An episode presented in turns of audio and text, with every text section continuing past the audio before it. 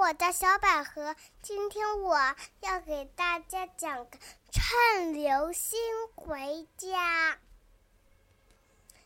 当爸爸到外星球上班时，迪文每次都梦见爸爸在他的身边。妈妈安慰迪文说：“我们给爸爸写信吧。”迪文说：“爸爸，我想你。”快回家吃饭吧！妈妈说：“这是太空信，从地球寄到外星球，最快也得三年零三个月。”迪文说：“我给爸爸打电话吧。”妈妈说：“接通一次电话也要等三年零三个月。”迪文真的好想爸爸呀！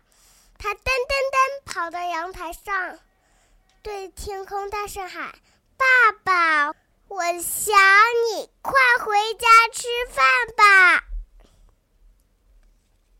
迪文家就住在顶楼，他的声音传得很远很远。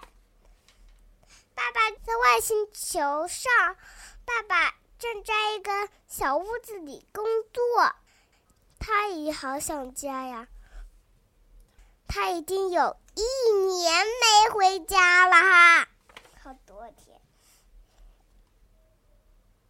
后来他听到一个熟悉的声音：“爸爸，我想你，快回家吃饭吧。”这个是迪文的声音。他一口气爬上这个星球的最高处。中午，妈妈和迪文正在吃饭。迪文听到“嗖”的一下，呀，爸爸回来了！原来爸爸是趁流星回家的。爸爸，亲亲晚安。妈妈，亲亲晚安。月光从窗户溜进来，痒痒的像爸爸的胡子，暖暖的像妈妈的嘴唇。月亮一向跟宝宝亲亲晚安。